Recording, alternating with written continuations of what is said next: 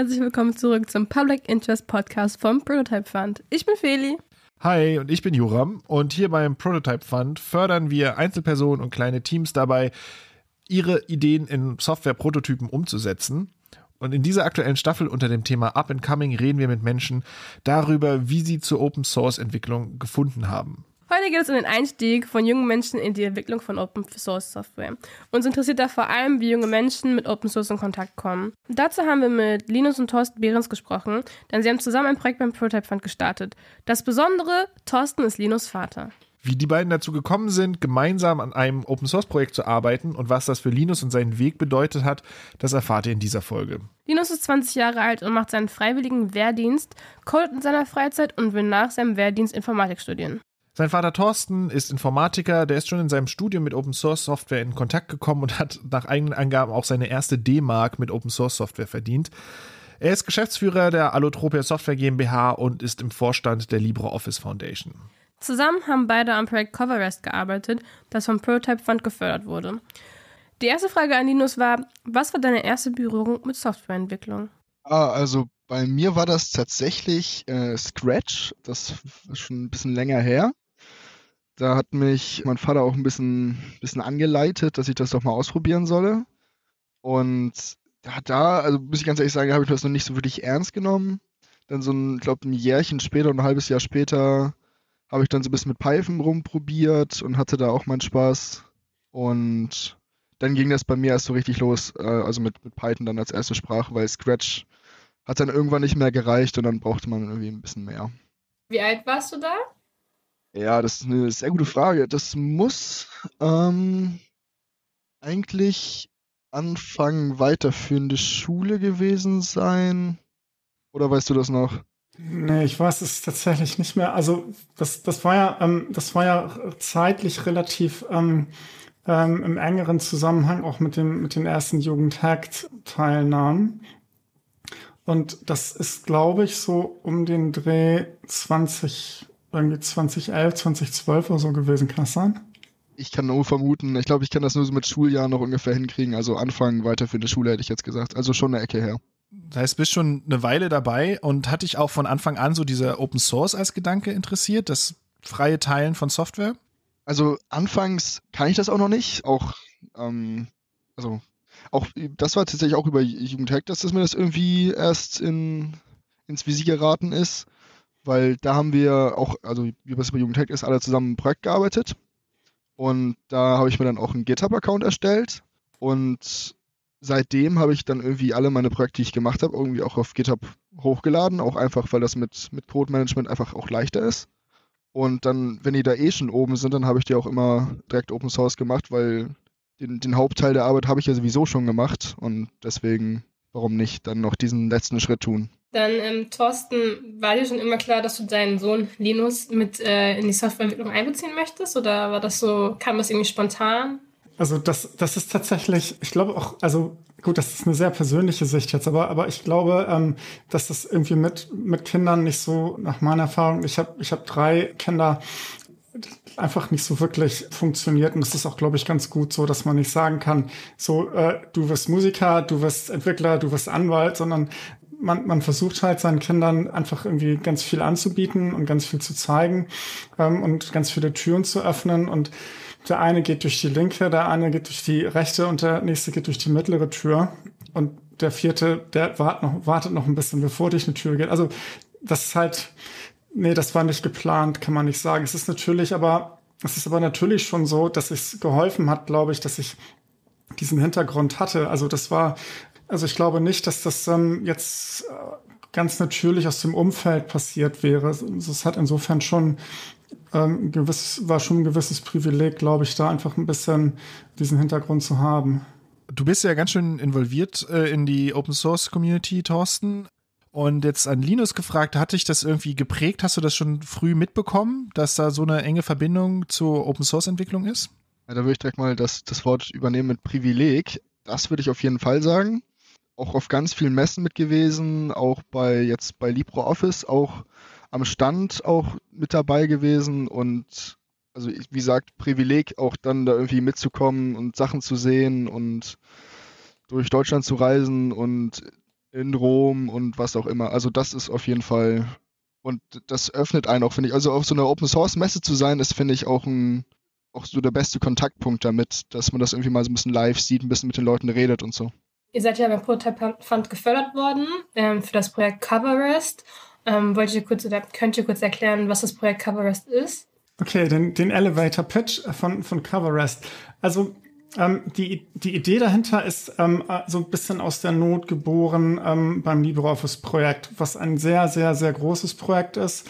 Äh, also ähm, reine, reine Anzahl Codezeilen und so und, und Komplexität wir haben halt immer mal wieder Leute, die würden gerne beitragen und wir haben so eine so eine Liste von von ähm, von Easy First Fixes, nennt sich Easy Hacks bei uns und wir haben diverse andere Kontaktpunkte, wo jetzt Leute, die sagen, dieses Wochenende möchte ich mal LibreOffice hacken, die sozusagen reinkommen können.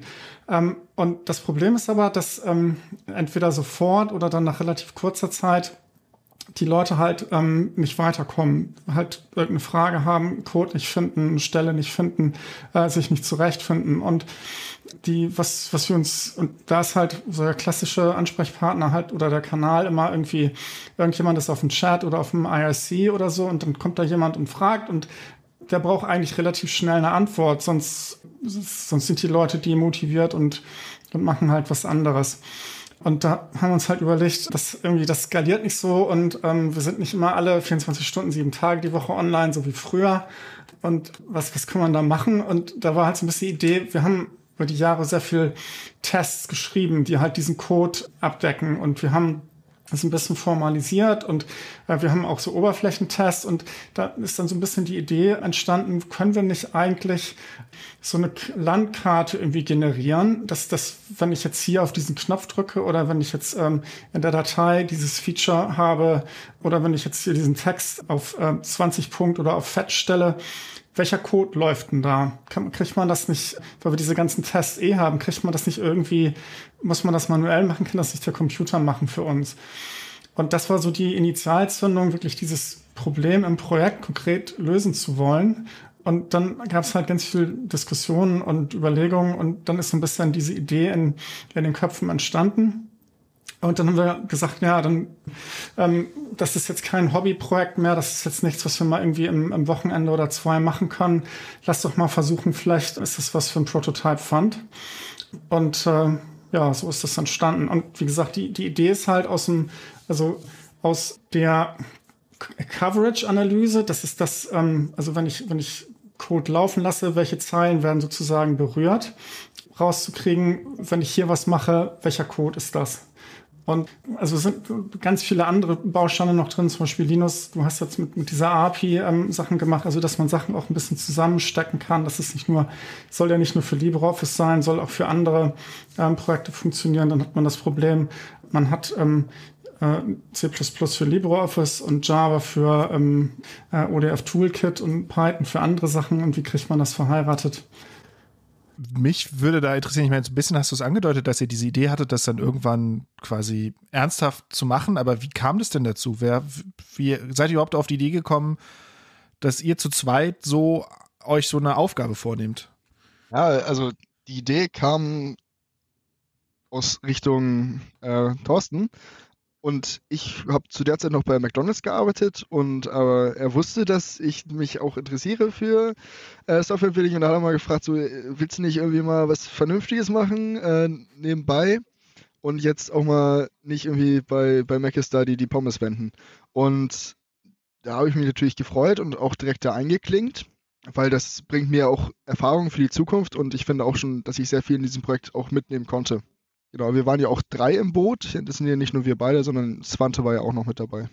Genau, ja, also ich habe ich hab dann, ähm, also ich, wie gesagt, die Idee ist tatsächlich im, im LibreOffice-Projekt entstanden und ähm, wir haben dann halt, oder ich habe dann halt mal geguckt, äh, das war relativ, also erstens war es relativ klar, dass das für mich selber jetzt ähm, nebenher als, als Einzelprojekt zu groß ist. Und dann ist natürlich irgendwie Teamarbeit, ist irgendwie immer cooler. Und, und mit Linus ist natürlich, das war noch so ein das war echt noch so ein Cherry uh, on the Cake.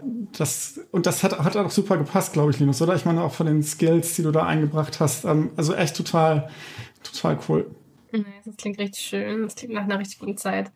Mich würde jetzt interessieren, ähm, ihr wart jetzt zu dritt im Team, aber ihr beide habt natürlich eine besondere Beziehung zueinander, wie da eure Zusammenarbeit aussah und vielleicht auch, wie die sich unterschieden hat dann zu der dritten Person. Also, naja, wir haben immer versucht, also ich immer versucht wöchentlich, ähm, dann haben wir solche, solche, ich weiß gar nicht, wie wir es genannt haben, einfach so Calls, wo man sich dann ein bisschen bespricht, ein bisschen so die Richtung, was macht wer, welche Woche, was muss getan werden und auch diese Organisation war ein bisschen für mich was Neues, weil davor habe ich immer nur so alleine so ein bisschen programmiert und da jetzt die Organisation auch im Team, das würde ich auf jeden Fall sagen, habe ich daraus mitgenommen. Und wenn ich mal eine Frage habe, habe ich mich auch erstens an meinen Vater hier, hier gewunden. Und ich würde schon sagen, dass wir eine engere Zusammenarbeit hatten als ich mit Swante, aber natürlich muss man irgendwie das Team da irgendwie zusammenhalten und die meisten Ideen und so hatten wir, wenn wir zu dritt irgendwie im Call waren und den, die größte Produktivität. Ja, das ist, das fand ich, also das ist halt auch immer wieder überraschend. Also erstmal, das ist erstmal eine Sache, die weiß man nicht vorher. Also kriegt man ein Team, wo die Chemie funktioniert. Also das ist halt immer äh, ein bisschen, ähm, bisschen, äh, bisschen Challenge. Aber wenn das funktioniert, ist es halt genau wie Linus gesagt hat. Du hast halt dieses, ähm, also die, mehr als die Summe der Teile. Das Setup war tatsächlich fully remote. Also wir haben, ich glaube, wir, ich glaub, haben uns jemals Arbeitstreffen, ich glaube, ein oder zweimal, ne? Aber jedenfalls nicht glaub, zu dritt. Wenn, aber ich, wenn ich gerade zufällig in Hamburg, aber sonst eigentlich eigentlich nicht, nee. Weil, weil das war ja dann auch, also nicht nur, dass wir alle drei an anderen Stellen sozusagen ge, ge, gewohnt haben, sondern das war dann ja auch noch Linus, das hat ja auch noch, ist ja noch zur Schule gegangen, war ja noch ähm, im Abi-Jahr, als er das gemacht hat. Genau, ich hatte irgendwie auch noch einen Dayjob und so äh, und von daher äh, war das halt sehr asynchron alles, was aber auch wieder cool ist, weil das halt auch irgendwie so ein so eine so total moderne Sache ist. Also mit, mit Corona und Remote und äh, verschiedene Zeitzonen und weltweite Teams, das halt auch total ein Open Source Thema ist, was jetzt irgendwie auf einmal in die ganze restliche Industrie rübergeschwappt ist. Und auch die ganzen, die ganzen Ideen, wie man asynchron ähm, seine Arbeit organisiert. Sonst waren immer alle, alle waren immer 9 to 5 oder so oder, oder 9 to 22 Uhr. und mussten immer alle zusammensitzen und auch die, alle Prozesse haben nur so funktioniert. Und in Open Source ging das noch nie. Deswegen sind die ganzen Tools und die ganzen, ähm, die ganzen Ideen, wie das halt trotzdem funktioniert, konnte man da ganz gut anwenden. Wie habt ihr die Aufgabenzuteilung gemacht? Weil ich nehme an, die, also das heißt, ich nehme an, die Erfahrung äh, war sehr unterschiedlich quasi, was, was ihr mitgebracht habt. Wobei, ich meine, du hast ja gesagt, du hast schon sehr früh angefangen, ähm, schon sich auch mit Code zu beschäftigen, also bist auch nicht komplett unerfahren da reingegangen. Aber wie macht man so untereinander dann aus, wer was macht? Ja, das war bei uns halt relativ gut, finde ich, weil wir haben, sind alle so ein bisschen andere Bereiche. Das heißt, eigentlich war das relativ klar, wer was macht und es hieß halt immer so, ja, das muss gemacht werden, wer hat den Bock. Und zum Beispiel jetzt bei der API habe ich halt von Anfang an gesagt, so, das finde ich geil, das würde ich gerne machen. Und deswegen war das halt, also wie, wie gesagt, das war so ein, ein Hive-Mind. Wir haben irgendwie so alle als, als Einheit funktioniert, finde ich. Ja, also das, und das war, das war natürlich, also nicht, nicht komplett Glückssache. Also ich meine, wir haben natürlich schon vorher ein bisschen geguckt, wer so ähm, also ich habe schon ein bisschen geguckt, wer, wer könnte dann von den Leuten, die ich so kannte, wer, wer kann dann was machen und wer, wer kann irgendwie ähm, Mehrwert und so bringen, aber ja, muss nicht funktionieren. Also hat aber super funktioniert aus meiner Sicht. Wirklich echt komplette Selbstorganisation. Also es war, die meisten Sachen waren, waren klar, äh, wer was macht. Bei vielen, bei den meisten Sachen war dann auch sofort ähm, die Hand oben, wenn, wenn irgendein To-Do-Item kam. Und von den anderen Sachen es, es, es wurde auch gemacht, ist auch passiert. Also genau und und wie, und wie gesagt diese diese Chemie und das das also und ich weiß nicht, da, vielleicht kommen, kommen, kommen wir da nachher noch drauf. Also es gab noch so ein Ding, wo wohl, sowohl Swante als auch echt komplett von den Socken waren, was jetzt gar nicht so direkt wie jetzt die eigentliche Programmierprojektarbeit anging, aber wo wir im Leben nicht, also auch nicht in, in 100 Jahren irgendwie drauf gekommen wären. Und und wie gesagt, so fanden, wir haben dann halt so ein bisschen den, den, den Sprach- und Technologieschnitt ähm, gewählt und wie gesagt, das hat, das hat gut, super gut funktioniert, ohne dass man sich da auf die Füße getreten ist. Was, was war das, wo ihr nicht drauf gekommen wärt? Genau, wir sollten ein ja, Demo-Video machen, um unser Projekt vorzustellen. Und da waren wir am Ring, wollten wir das irgendwie in, in Hamburg irgendwie in der Bahn filmen. Wir hatten da irgendwie was mit der Bahn und dann kommt man raus in, in den Wald und man weiß nicht, wo es lang geht und dann halt hier die Idee, Cover Rest ist Karte und man findet den Weg. Und weil das halt irgendwie mit Dreh nehmen und alles irgendwie kacke ist, haben wir dann einfach mal gesagt, komm mal hier, Unreal Engine 5 ist ja gerade irgendwie neu draußen. Da können wir doch was machen. Das geht doch auch schnell, das läuft ja auch in Echtzeit. Und dann habe ich mich da ein bisschen reingefuchst und habe da ein bisschen was zusammengeschmissen. Das war leider noch in der, ich glaube, es war es Beta oder war es Alpha. Es war auf jeden Fall noch nicht ganz so stabil, wie ich es gerne hätte. Und aber hat dennoch gut funktioniert. Ich bin auch nur auf die Idee gekommen, weil ich vorher in einem Kunstprojekt was mit Blender gemacht habe. Aber da hat eine Videosequenz von 30 Sekunden zwei Tage lang gerendert. Und deswegen war das da keine Option. Und da haben wir mal so ein bisschen neue Sachen ausprobiert. Cool. Also, wie gesagt, das, das ist jetzt, ähm, ich meine, aber das ist natürlich auch, also ich meine, Open Source ist auch, ähm, ähm, man muss irgendwie, also, oder wie so in so einem Startup, man muss natürlich irgendwie auch irgendwie Marketing machen. Und das ist irgendwie relativ große Bandbreite an, an Skills, die man so braucht. Und äh, ja, das war so ein, also das ist, das war halt so ein Buch, das war immer zu, also zumindest für mich. Deswegen und, und die ganzen Python-Geschichten, das ist halt auch so, so mit, mit API-Generierungstools ähm, und, und Datenbankengeschichten, das ist halt auch orthogonal zu meinen Kernskills gewesen. Das schließt doch eigentlich schon direkt an die nächste Frage an, und zwar, Thorsten, was du von Linus lernen durftest in der Zeit. Also was, was glaube ich, was am interessantesten, also ganz viele Details, ganz viele technische Sachen, die ich nicht kannte, wo wir dann aber drüber geredet haben, wo wir auch Reviews gemacht haben, aber so ein bisschen eine, eine Ebene drüber auf der Meta-Ebene, was ich total spannend finde, weil, weil das natürlich auch eine Sache ist, die mich interessiert für, für mein, meine, meine andere Herzensangelegenheit, das LibreOffice-Projekt was eigentlich junge Leute interessiert, was sie so antreibt, wie die so funktionieren, wie die Open Source sehen, wie die Technologie sehen. Ähm, da habe ich ganz viel gelernt. Also irgendwie in dem, in, also das war auch schon vorher, aber das, da war es halt wirklich so ein bisschen ähm, komprimierte Erfahrung in dem, äh, in dem Prototype Fund Projekt, einfach weil wir da zusammengearbeitet haben und auch viel drüber über solche Sachen geredet haben. Dann gebe ich die Frage auch an dich zurück, Linus. Was durftest du dann von Thorsten lernen in der Zeit?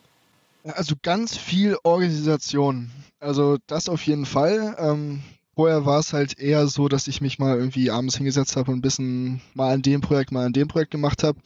Aber hier auch Fokussierung auf ein Projekt, das und das ist zu tun. Auch, also ich hatte jetzt keine harten Fristen oder harte Arbeitszeiten oder so, aber halt die Sachen müssen halt schon passieren und da auch ein bisschen sich selbst zu regulieren und zu organisieren das würde ich auf jeden Fall sagen, das auf jeden Fall das. Du, Linus, du bist ja anders aufgewachsen als ich wahrscheinlich, äh, denn bei mir, ich war, ich habe gerade mein, mein Abi gemacht, da kam das erste iPhone raus und danach ging es los und immer mehr, immer, immer größere Bedeutung davon, ähm, dass Mobilgeräte und eben eine ganz andere Art von Software, die darauf läuft, äh, wichtig wurde und im Alltag quasi der Standard wurde. Und dazu kamen dann eben auch Walled Gardens, die überall hochgezogen wurden. Also die, die Art, wie man mit Software interagiert hat, war eine ganz andere. Ähm, und gleichzeitig stehen heute auch ganz andere Frameworks und Sprachen zur Verfügung. Es gibt immer mehr Cross-Plattform-Sprachen und Frameworks, ähm, das, die halt auch die Entwicklung verändert haben. Und mich würde interessieren, erst so, Linus, was ist so, so deine Erfahrung damit? Ist es, ist es was, was war das eine, eine Umgewöhnung daran, sich auch auf der Code-Ebene damit zu beschäftigen? Oder war das vielleicht sogar ein, ein quasi ein Vorteil, weil du quasi auch eine andere Denkweise hast, mit diesem Code umzugehen. Und dann würde mich natürlich auch von dir, Thorsten, äh, interessieren, wieso deine Wahrnehmung ist, ob es da einen eine Mentalitätsunterschied in der Herangehensweise an Software gibt. Also ja, also ich finde, ähm, für, allen, für den Anfang ist es ähm, sehr viel einfacher, in diese abstrakte ähm, Art des Programmierens reinzukommen und nicht so dicht an der Technik dran, irgendwie, keine Ahnung, Assembly oder so. Da ist wie Scratch, Python ist da schon mal ähm, sehr viel entspannter. Natürlich ist es aber auch so, dass es so viele verschiedene Sprachen gibt, dass man erstmals davon irgendwie auch erschlagen wird, ähm, welche man nehmen soll.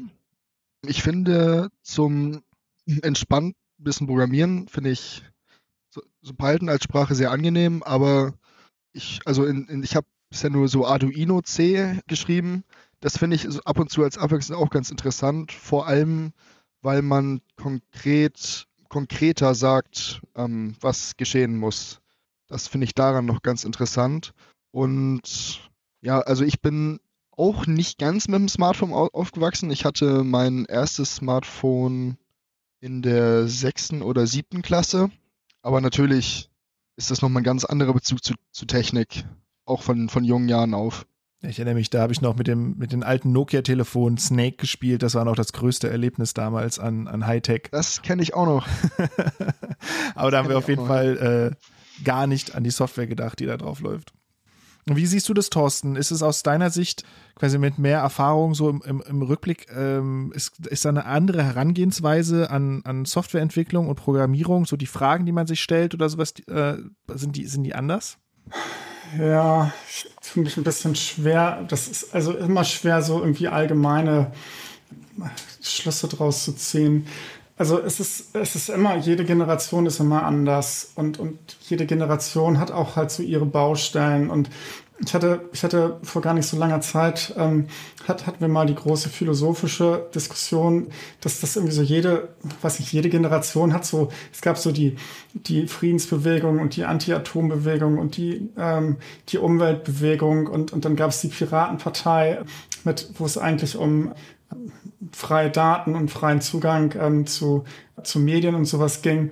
Und äh, also ja, also ich glaube schon, dass es insofern Generationenunterschiede gibt. Also was halt gerade so wirklich sozusagen der latest Hype ist und wo, wo es wirklich drum geht. Aber andererseits ist halt auch immer wieder, dass sich irgendwie die gleichen Themen oder die gleichen drunterliegenden Probleme wiederholen. Und, und das, und da verbindet sich das dann schon wieder. Also technisch ist es irgendwie immer alle noch das Gleiche. Das, technisch ist es, ist es halt immer noch irgendwie ein C oder C++ Betriebssystem, was auf x86 oder ARM Hardware läuft. Und das ist halt auch alles schon irgendwie, keine Ahnung, x86 ist, was weiß ich, 40 Jahre alt und ARM ist irgendwie auch schon über 20 Jahre alt. Von daher, und, und was aber, was aber natürlich noch, was, wo es noch große Unterschiede gibt, glaube ich, ist, was die Motivation angeht, also warum Leute irgendwas machen.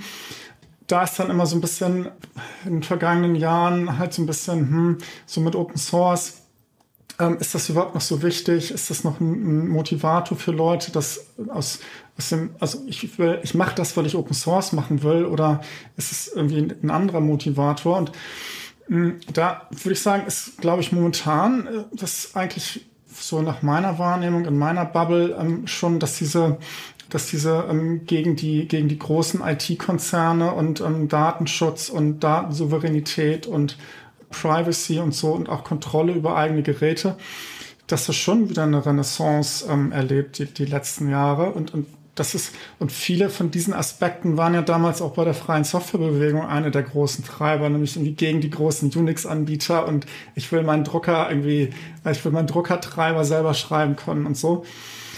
Insofern ist es, glaube ich, eher so eine Wellenbewegung und, und die drunter liegenden und, aber, also was, was sozusagen am Ende aber natürlich das Wichtige ist, ist rauszukriegen, ähm, was die Leute motiviert und was sie antreibt und wie man sie, wie man sozusagen gemeinsame, gemeinsame Vision oder eine gemeinsame, gemeinsame Basis findet, an Open Source zu arbeiten. Frage an Linus wieder. Du hast an dem Projekt teilgenommen, ähm, während du im Abi warst, wenn ich es richtig verstanden habe, im letzten Abi-Jahrgang, genau.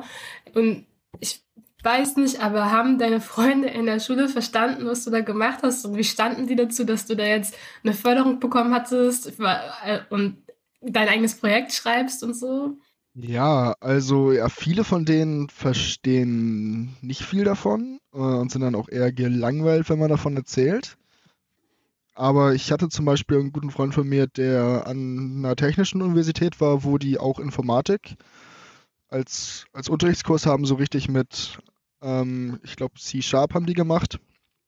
Mit denen kann man dann schon mal drüber reden und sich ein bisschen austauschen. Aber sonst haben die Leute halt davon nicht wirklich viel verstanden. Es war halt immer so ein so cool, würde ich auch gerne können oder cool klingt interessant, aber.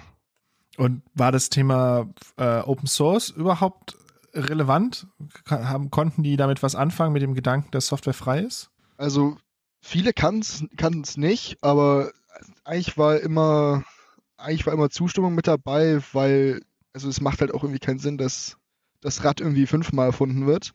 Äh, deswegen war da halt schon Verständnis da. Und auch so, wenn man die Idee mal so ein bisschen abstrakter, also des Projektes jetzt abstrakter erklärt hat, dann war auch Zustimmung da. Aber man musste halt dann das vereinfacht rüberbringen. Mich würde noch von dir interessieren, Thorsten, äh, was ist so aus, aus deiner Sicht eine Möglichkeit, um äh, junge EntwicklerInnen systematisch zu fördern und auch mit einzubeziehen in die Entwicklung? Du hast jetzt quasi ich, die Erfahrung gemacht, wie es ist, jemanden mit im Team zu haben, wenn man so eine konkrete Aufgabe bewältigen kann. Gibt es da irgendwas, was man, was du anderen Leuten mitgeben kannst oder möchtest, äh, wenn, um, um mehr Leute zu motivieren, auch junge Menschen mit einzubeziehen? Ja, ähm, also auch wieder natürlich vorausgeschickt, dass das natürlich kein, kein Anspruch auf, auf Richtigkeit oder, oder ähm, Vorurteilsfreiheit bitte genügen soll. Aber so ein paar Sachen haben wir ja schon angesprochen. Also zum Beispiel die Tatsache, was Linus gesagt hat, dass zum Beispiel Teilnahme an Events einen ganz großer, einen ganz großen Kick irgendwie nochmal bringt. Also die Möglichkeit eben, dass, äh, dass, äh, dass junge Leute, die jetzt mal die ersten Kontakte geknüpft haben, dass sie eine Möglichkeit haben, auch auf solche Events mal, mal zu gehen. Und da gibt's ja viele schöne Sachen, Tech-Kits und so, die das, die dann ihre Events oder ihre, ihre Workshops auf den, auf den äh, Frostcon oder, oder Chemnitz Linux Tagen oder sowas machen. Äh, oder, oder Gulasch Programmiernacht. Und, und natürlich der Prototype Fund ist natürlich äh, genial ähm, für, für sowas. Nämlich ähm, genau, genau so, äh, so, ja, hm, coole Idee, aber kann es mir jetzt nicht leisten oder ähm, ist jetzt gerade zu stressig oder ähm, könnte ich machen, aber ich habe jetzt irgendwie kein, keine Mitstreiter da eine Möglichkeit zu schaffen, dass da Geld und motivierte Leute und Ideen äh, zusammengebracht wird und dann einmal umgerührt und dann kommt halt, kommen halt spannende Sachen mal raus und, und eben auch nochmal einen ganz anderen Motivationsschub wie jetzt hier. Ähm, und für den ersten Schritt, also dieses, ähm, diesen Erstkontakt mal zu, zu machen, zu schaffen, naja, also das ist halt wie viele andere Sachen im Leben auch. Das ist am, am besten funktioniert, wenn das übers Bildungssystem geht. Ne? Also da hat man es halt wirklich in der Breite. Da hat man nicht mehr dieses Problem mit dem privilegierten Zugang, sondern da würden theoretisch dann die Möglichkeit für alle bestehen. Also das wäre aus meiner Sicht, also von, von, dem, von der lange, lange, lange schon gemachten Forderung, Informatik mal endlich als, als Pflichtfach zu machen, bis dann zu Universitäten, wo es halt wo teilweise Open Source immer noch ein, gar nicht Thema ist oder ein Nischendasein führt. Also es gibt viele gute Beispiele, wo das nicht so ist. Es gibt in Deutschland auch viele tolle Unis mit tollen, motivierten Professoren, die wirklich Open Source ganz oben ähm, auf, auf dem, dem Lehrstuhl stehen haben. Es gibt auch ganz viele engagierte Lehrer, die das in ihren Schulen machen, aber es ist halt, das ist dann auch wieder Glückssache, dann da so jemanden zu haben. Dazu kann ich auch noch was sagen, wo wir gerade bei Informatik in der Schule sind. Ich habe mich äh, gefreut auf Informatik in der Schule, als ich das Fach gewählt habe. Wir haben dann letztendlich Scratch-Programmierung in der 11. Klasse in der Schule gemacht. Also wenig Begeisterung dann am Ende doch. Ich hatte auch Informatik in der Schule und wir haben auch nur, also wir haben, glaube ich, erst mit Excel, an, Excel angefangen und dann hatten wir auch Scratch. Und ich hatte also ich hatte das als Wahlpflichtfach zwei Jahre und es war echt, ich habe nichts mitgenommen. Ähm, dann kommen wir noch, also das ist schon die letzte Frage, aber wir können danach noch gerne weiterreden, aber die richtet sich an dich, Linus, und es ist äh, die Frage, nachdem es jetzt für dich weitergeht. Du hast ja schon von erzählt, du möchtest gerne ähm, Informatik studieren und ich weiß nicht, aber vielleicht hast du auch noch mal irgendwie, du hast ja noch ein paar Projekte auf GitHub, vielleicht hast du Lust, da noch mal mehr Zeit reinzustecken. Also worauf hast du Lust jetzt nach der Erfahrung? Genau, also ich werde auf jeden Fall weitermachen, das, das weiß ich. Äh, genau, ja, also ich habe noch so ein paar offene Projekte ähm, auf, auf GitHub, die ich auf jeden Fall noch weitermachen sollte, müsste. Genau, aber auf jeden Fall wird es in die Richtung weitergehen. Und ich habe auch noch so ein paar Ideen, die ich natürlich gerne machen würde. Auch so was Automation von verschiedenen Sachen, die man so jeden Tag macht, angeht. Genau, da muss man sich dann halt einfach mal selbst die Zeit nehmen und das dann einfach machen. Und meint ihr, es wird in Zukunft äh, eine neue Zusammenarbeit geben? Wird, ist das was, was ihr nochmal machen wollt? Also von mir aus gerne, muss halt die Gelegenheit, die Gelegenheit kommen. Absolut. Also nach der Erfahrung, ähm, also ähm, jederzeit ähm, gerne wieder. Also das, ähm, aber nach fast alles, was ich in meiner äh, Laufbahn und ich habe ähm, relativ viel Open Source gemacht, ähm, also mit, mit ganz wenigen Ausnahmen, wo man halt in größeren Firmen zusammenhängen oder sowas macht. Aber fast alle, alles, was ich gemacht habe, die ganze Zusammenarbeit war halt eigentlich immer sehr positiv und immer halt so, ähm, weil, weil, weil das sind, also warum machen Leute Open Source oder ähm, oder viele Leute, zumindest meine Generation, machen die Open Source, naja, weil die das weil die damit mit dem Herzen dahinter sind. Und dann hast du halt Leute, die, die sozusagen zusammenkommen mit gemeinsamer Motivation und mit Spaß an der Sache arbeiten.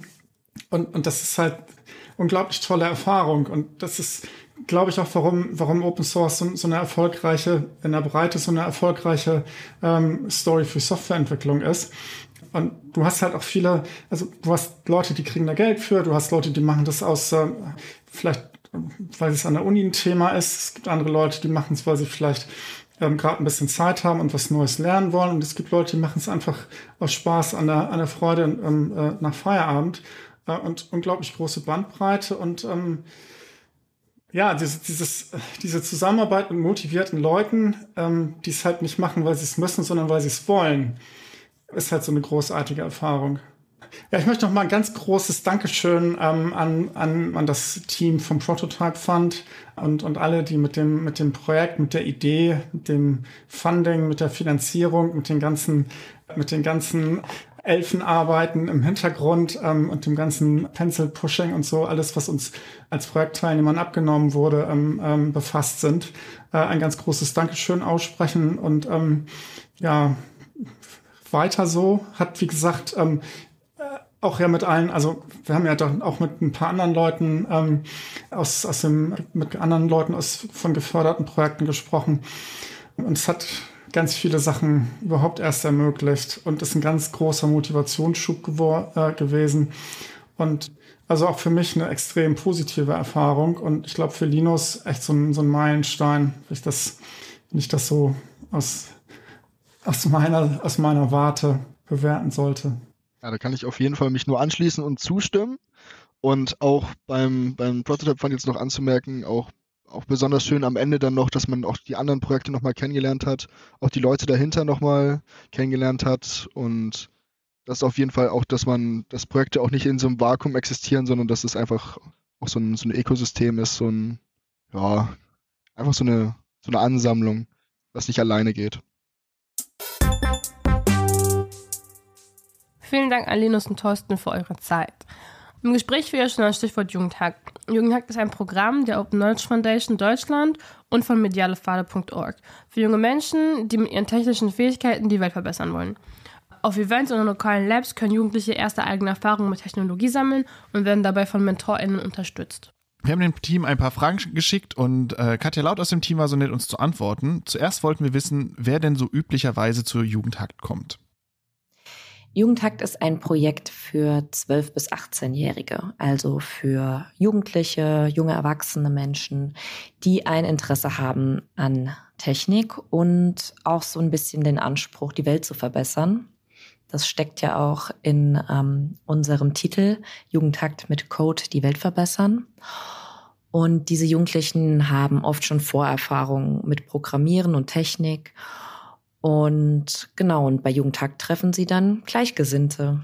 Es gibt bei uns so einen Spruch, den man relativ oft hört, vor allen Dingen bei den äh, Hackathons, ähm, der lautet endlich normale Menschen. Das ist so ein bisschen der Running Gag bei uns. Und dann haben wir aber auch noch die Labs und ähm, da kommen viele, die keine oder wenig Vorkenntnisse mitbringen, die aber einfach Lust haben, ähm, Programmieren zu lernen, die sich dafür interessieren oder die sich mit ganz spezifischen Themen auseinandersetzen wollen. Zum Beispiel 3D-Druck, Löten, Musik machen mit Apps, ähm, eine Stickmaschine benutzen und vieles mehr. Und viele Jugendliche finden erst bei Jugendhakt ähm, und besonders bei den Events, also bei den Hackathons, eine Community, in der sie sich wohlfühlen und ähm, es schaffen, irgendwie auch ihre Hemmungen abzulegen, selbstbewusst aufzutreten und ja, wie gesagt, einfach unter gleichgesinnten Menschen zu sein. Uns geht es in dieser Staffel auch um die Strukturen, die dabei helfen, Menschen zur Open Source Entwicklung zu bringen. Deswegen wollten wir wissen, wie Jugendhakt gerade junge Menschen dabei unterstützt. Bei uns ist Open Source Standard.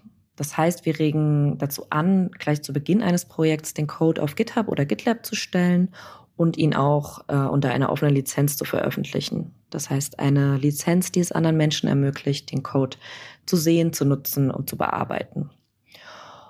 Uns ist es ganz wichtig, die Vorteile von Open Source und Open Data aufzuzeigen. Und das beginnt dann damit, dass wir auf Events den Jugendlichen einen bootfähigen USB-Stick mit einer Linux-Umgebung geben und ähm, sie dann direkt mit Linux einsteigen können. Wir geben aber keine Tools oder Programmiersprachen vor. Das heißt, die Jugendlichen können schon das nutzen, was sie möchten, was sie kennen, was sie vielleicht auch kennenlernen wollen. Und dafür gibt es dann die MentorInnen, die äh, den Jugendlichen dabei helfen, auch Antworten auf ihre Fragen zu finden. Ähm, wir haben auf allen Events einen Vortrag zu Open Data und viele unserer MentorInnen nutzen Open Software auch selbst und geben dazu auch gerne kleine Input-Vorträge. Und dann wollten wir noch wissen, wie Jugendliche auch langfristig unterstützt werden können. Die Idee von Jugendhakt ist es auch, dass die Jugendlichen Teil der Community werden. Das heißt, dass sie nicht nur einmal zu einem Event oder einem Lab kommen, sondern immer wieder und im besten Fall später auch MentorInnen werden.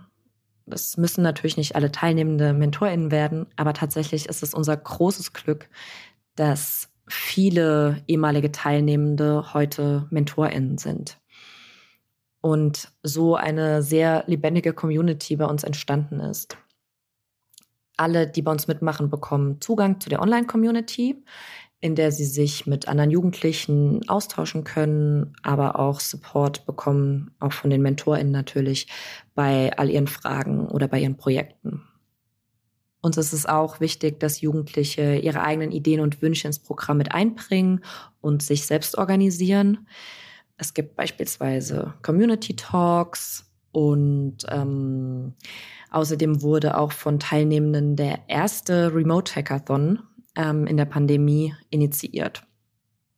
Seit 2022 gibt es außerdem den Jugendtakt Jugendbeirat, in dem sich Jugendliche selbstständig organisieren. Und dieser Jugendbeirat beteiligt sich beispielsweise bei ähm, der Programmauswahl, bei dem Call for Participation und auch der ganzen Organisation des Jugendhakt Sommercamps 2023. Vielen Dank, Katja. Wenn ihr mehr zu Jugendhakt erfahren wollt, besucht jugendhakt.org. Wie Katja schon angedeutet hat, organisiert Jugendhakt auf dem CCC-Camp ein großes Gathering von Jugendlichen. Wir wollten außerdem wissen, wie es für andere junge Menschen ist, in den Kontakt mit Open Source Software zu kommen. Was bedeutet es zum Beispiel für Studierende, wenn sie selbst zu Open Source SoftwareentwicklerInnen werden? Dazu haben wir zwei gefragt, die es wissen müssten. Soria Varataraya und Anton Krise. Sie haben sich gemeinsam im Informatikstudium kennengelernt und entwickeln gerade die App Activity Radar in der aktuellen Förderrunde. Das heißt, sie sind Studenten und gleichzeitig Geförderte. Wir wollten wissen, worin die beiden die Herausforderung sehen, in die Open Source Softwareentwicklung einzusteigen an sich bedeutet die jetzt, dass wir mal so von vorne bis hinten an einem Projekt arbeiten und halt wirklich den, also sowohl Planung als auch Implementierung als auch Marketing alles darum herum machen müssen. Und das ist natürlich eine riesen Herausforderung für uns, weil wir beide, glaube ich, bisher noch nie so ein Projekt gehabt haben, wo wir halt wirklich alle diese Schritte in einem kleinen Team irgendwie durchführen müssen. Bei mir war es so, dass ich in einem kleinen Unternehmen arbeite. Und im, im kleinen Unternehmen ist es so, du kriegst ein Projekt und das muss irgendwie fertig gemacht werden. Äh, alles ist für dich. Tob dich aus. Und das ist ein Teil Selbstarbeit und ein Teil, du hast eine feste Angabe, so ein ganz kleines Stück. Und das Rest baust du auf, wie du willst. Und äh, beim Projekt ist es halt so, du hast nicht mal das kleine Stück. Du musst alles von Grund auf komplett aufbauen. Und das ist die Herausforderung und Segen und ein Flug. Am Ende der Folge fragen wir uns immer, was haben wir gelernt? Und ich glaube, was ich hier vor allem mitgenommen habe, ist, welchen großen Impact es hat, wenn familiäre Unterstützung vorhanden ist, ähm, die Menschen dabei unterstützen kann, eben in das Thema Open Source Entwicklung einzutauchen. Aber das funktioniert eben nur, wenn auch schon Interesse von vornherein da ist. Das ist also nichts, was man von außen irgendwie forcieren kann. Und dann, glaube ich, habe ich auch äh, hier rausgehört, und das war ja auch schon im Gespräch mit Pajovu so, dass Jugendhack da echt eine, eine, eine Schlüsselrolle hat, junge Menschen früh zu motivieren und zu begeistern, sich mit Technologie auseinanderzusetzen. Für mich war es auf jeden Fall eine richtig schöne Geschichte zu hören. Ich fand es super interessant, wie man sehen kann, wie man auch in der Familie zusammen auf anderen Ebenen miteinander arbeiten kann, obwohl man irgendwie vielleicht vorher nicht eine Arbeitsbeziehung hatte, die super ernst nehmen kann und irgendwie auch wie Generationen voneinander lernen können. Das finde ich ein schönes Schlusswort zu dieser Folge zum Thema junge HackerInnen. Vielen Dank an Linus, Thorsten, Katja, Anton und Surya für ihren Beitrag zu diesem Podcast. Ja, und vielen Dank an euch fürs Zuhören. Wenn ihr mehr über uns erfahren wollt, findet ihr alle Infos zum Prototype Fund auf prototypefund.de. Wenn ihr keine Neuigkeiten verpassen wollt, abonniert unser Newsletter oder folgt uns auf Mastodon unter prototypefund at Mastodon Social oder Twitter unter dem Handle prototypefund. Die Links dazu und auch zu allen anderen Dingen, die wir angesprochen haben, findet ihr unten in den Show Notes. Außerdem, wenn euch der Podcast gefallen hat, dann hinterlasst uns doch eine Bewertung. Vielen Dank. Tschüss. Tschüss.